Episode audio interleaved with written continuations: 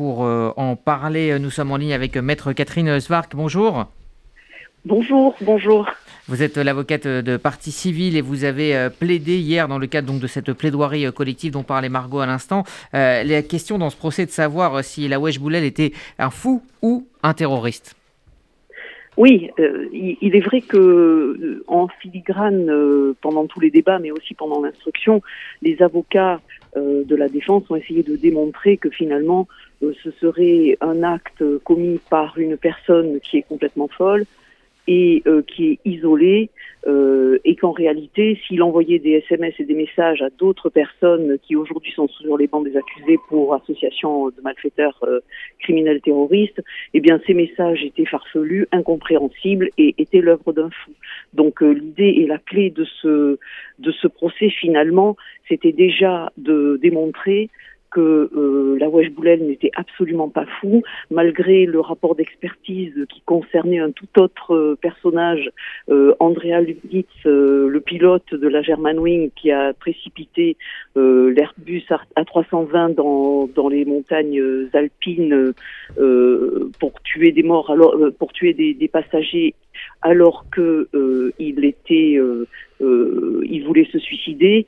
Euh, ça n'a euh, aucun rapport avec le cas Landru, alors qu'on a fait citer du côté de la défense une psychiatre qui a réanalysé le cas Landru pour nous dire que finalement il n'était pas équilibré, alors que trois psychiatres avaient jugé à l'époque, en le voyant, en l'ayant devant eux, que Landru était pas parfaitement accessible à une sanction pénale. Et par mmh. ailleurs, une ordonnance qui avait été donnée à la Wesh Boulel quand il avait 19 ans euh, et qui prescrivait trois molécules à une dose euh, euh, tellement infime que le psychiatre qui a expertisé tous les accusés a pu répondre à mmh. la question du président et lui a dit cette prescription aurait pu ne pas exister. C'était certainement une prescription plus pour rassurer les parents que pour soigner une psychose. On, comprend bien la, stratégie de la défense.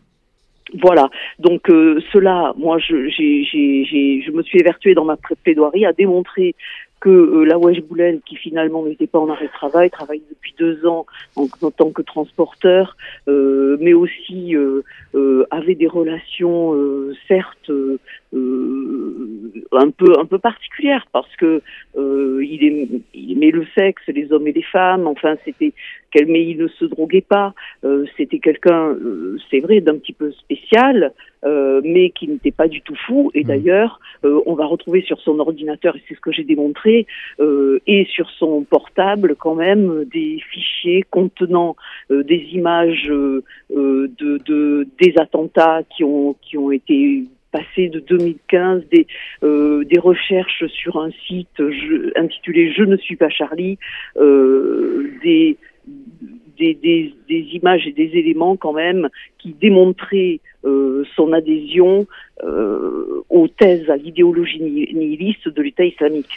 Euh, Catherine Schwark, vous avez également parlé de vie brisée lors de votre plaidoirie et de ce que vous appelez les blessures invisibles que provoque le terrorisme. Oui, effectivement, parce que euh, le terrorisme, ça va avoir les mêmes effets qu'une bombe nucléaire, euh, des effets dans l'espace et dans le temps, et euh, des effets psychiques qui sont beaucoup plus importants que les effets physiques, bien souvent, des, effets qui ne se voient pas, ce qui crée un décalage pour les victimes, qui ne sont pas mortes, qui parfois le regrettent et qui souvent culpabilisent, et qui se retrouvent dans une vie où elles ne pensent plus avoir leur place parce qu'elles sont tuées à l'intérieur d'elles-mêmes.